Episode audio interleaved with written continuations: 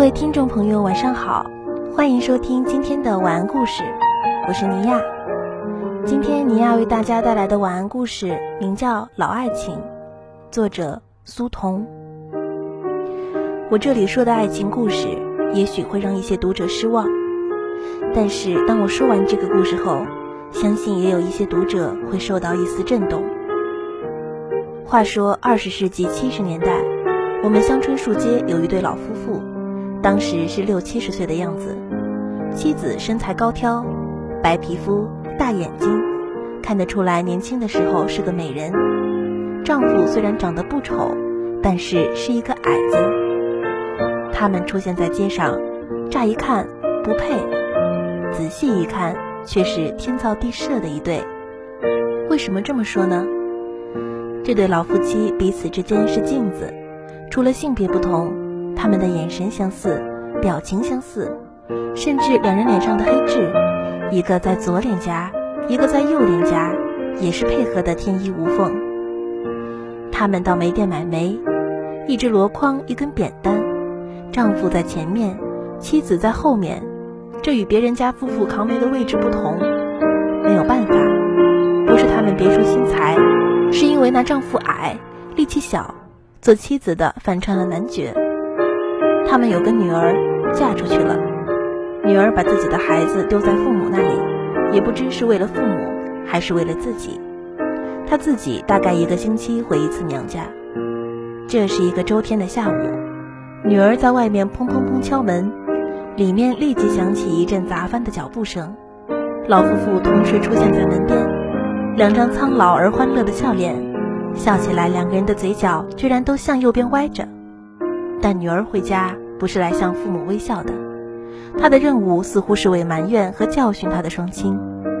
他高声地列举出父母所干的糊涂事，包括拖把在地板上留下太多的积水，包括他们对孩子的溺爱，给他吃太多，穿的也太多。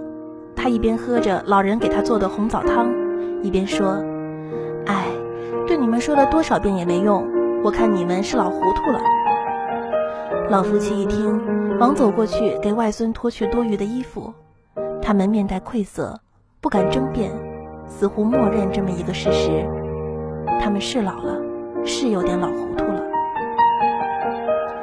过一会儿，那老妇人给女儿收拾着汤碗，突然捂着胸口，猝然倒了下来，死了。据说死因是心肌梗塞。死者人缘好，邻居们听说了都去吊唁。他们看见平日不太孝顺的女儿，这会儿哭成了泪人了，都不觉得奇怪。这么好的母亲死了，她不哭才奇怪呢。他们奇怪的是那老头，他面无表情，坐在王妻的身边，看上去很平静。外孙不懂事，就问：“外公，你怎么不哭？”老人说：“外公不会哭，外婆死了。”外公也要死的，外公今天也要死的。孩子说：“你骗人，你什么病也没有，不会死的。”老人摇摇头说：“外公不骗人，外公今天也要死了。你看外婆临死不肯闭眼，她丢不下我，我也丢不下她，我要陪着你外婆里。”大人们听见老人的话，都多了个心眼。小心地看着他，但老人并没有任何自寻短见的端倪。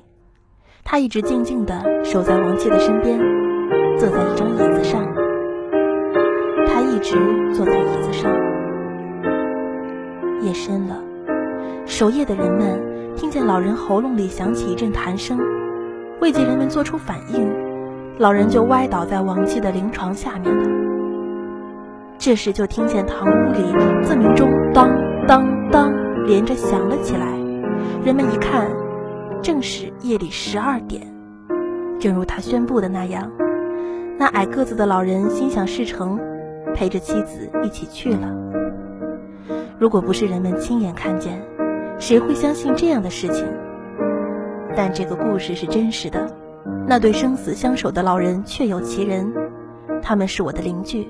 死于二十世纪七十年代末的同一天，那座老自鸣钟后来就定格在十二点，犹如上了锈一样，任人们怎么拨转，就是一动也不动。